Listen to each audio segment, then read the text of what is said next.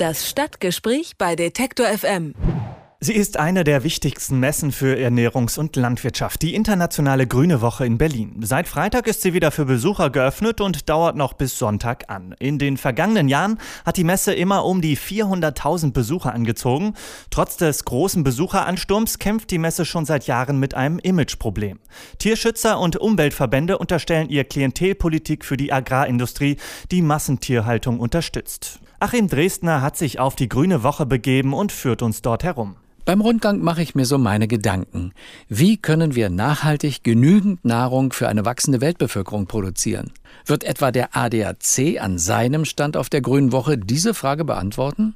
Oder ganz praktisch, braucht wer einen elektrischen Holzkohlegrill, der nicht raucht? Wer will am Stand eines Fassadenschutzfabrikanten ein schwarzes Auto gewinnen? Sollten wir uns an den strammen Kühen freuen, die in den Holzgattern besuchertäglich aufbewahrt werden, oder Biersorten Probe trinken, die dankenswerterweise in einer Halle versammelt sind, oder von Käse Bratwurst und Schokolade kosten, oder genießen wir die legendäre Blumenhalle mit Amaryllis, Gerbera, Papageienschnabel und einigen Anturiensorten, in schmalen Beeten nicht unter 100 Pflanzen zusammengesteckt und von einer Aussichtsplattform zu überblicken. Den Balkon mit einer durchsichtigen Plastikfolie vor einem Gewitterregen zu schützen, damit der gesellige Abend dort weitergehen kann, bietet eine Firma an und zeigt, wie das geht. Die Standbetreuer und Standbetreuerinnen hocken hinter dem Vorhang bei Wein und Sekt ungestört von vorüberziehenden Besuchern. Die großen Themen lädt das Agrarministerium ein, in einer Business Lounge zu besprechen, gleich gegenüber in dem für den Abriss vorgesehenen internationalen Kongresscenter. Hoffentlich die großen Themen der Ernährung.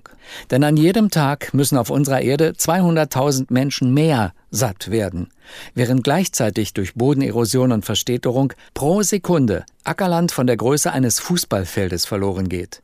Und im Jahr 2050 werden vier Milliarden Menschen in Ländern leben, die unter Wasserknappheit leiden. Die Artenvielfalt geht rapide zurück. Wir verbrauchen die Ressourcen unseres Planeten um 50 Prozent schneller, als er das verkraften kann. Große Themen, da scheint längst vergessen, wie hart die Arbeit in der Landwirtschaft ist. Einen Hektar Ackerland manuell von Unkraut zu befreien, das bedeutet 200 Stunden Knochenarbeit. Wer will sich dem noch aussetzen?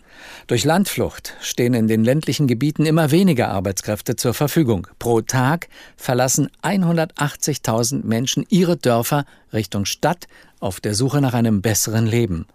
Dies ist nicht erstaunlich, denn von den 870 Millionen Menschen, die jeden Abend hungrig zu Bett gehen, sind 70 Prozent von der Landwirtschaft abhängig. Sie haben nicht das Wissen oder die Geräte, um wenigstens für sich selbst und ihre Familien genügend Nahrung zu erzeugen. Also eine Balance finden zwischen Produktionssteigerung und Ressourcenschutz. Also mehr und bessere Nahrungsmittel erzeugen ohne mehr Ackerland, Wasser, Dünger und Pflanzenschutzmitteleinsatz. Es wird Zeit, finde ich, dass das in den Köpfen der Aussteller auf der weltweit größten Nahrungs- und Landwirtschaftsmesse so ankommt, dass auch sie ihren Besuchern den notwendigen Denkwandel deutlich machen. Immerhin, das diesjährige Gastland Estland setzt auf Natur, auf Beeren und Bärenfleisch, auf Waldpilze und baltischen Hering. Fein, aber zu klein, um in ein Verbraucherland wie Deutschland zu exportieren. Bei uns geht es bergauf. Das ist die Stimmung auf der Messe, logischerweise auch mit den Preisen für uns Verbraucher.